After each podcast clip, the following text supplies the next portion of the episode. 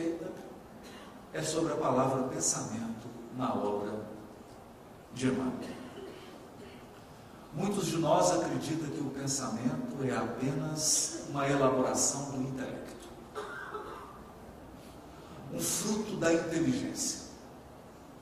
Portanto, todas as questões relacionadas ao nosso sentimento, ao nosso estado emocional, às nossas relações afetivas estariam de fora. Mas não é assim. Já no capítulo 1 da obra, Emmanuel deixa bem claro que para os espíritos, pensamento é algo palpável. Pensamento é uma espécie de fluido, uma matéria mesma,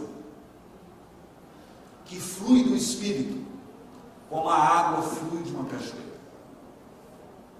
E o pensamento é composto de todas as nossas ideias, de todos os nossos conceitos, de todas as nossas crenças, portanto, de tudo aquilo que está relacionado à nossa inteligência, ao nosso intelecto, mas também de todas as nossas emoções. Aliás, são os sentimentos e as emoções, sobretudo os sentimentos e emoções que nós que dão cor e vida aos nossos pensamentos. O pensamento é um tipo de energia magnética ou gravitacional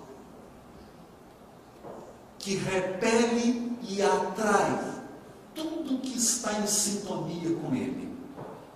E o que dá o tom do pensamento é o conteúdo emocional dele, não só intelectual.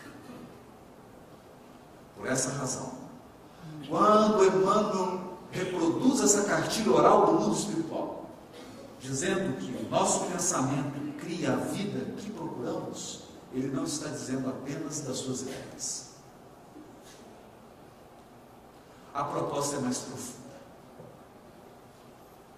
Por essa razão, o Espírito Verdade, o Evangelho segundo o Espiritismo, capítulo 6, o Cristo Consolador, advertiu: Espíritas, amai-vos, eis o primeiro mandamento, instruí-vos, eis o segundo.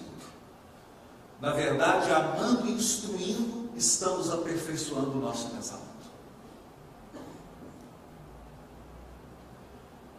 E são nas questões emocionais que estão os maiores desafios do desenvolvimento e do crescimento do espírito. A evolução, no fundo, é um processo de identificação. Identificação. Nós sempre escolhemos padrões. Padrões intelectuais e padrões emocionais. E esses padrões vão compor o nosso pensamento, que é um fluido vivo. E essa emanação do Espírito vai conformar o seu destino.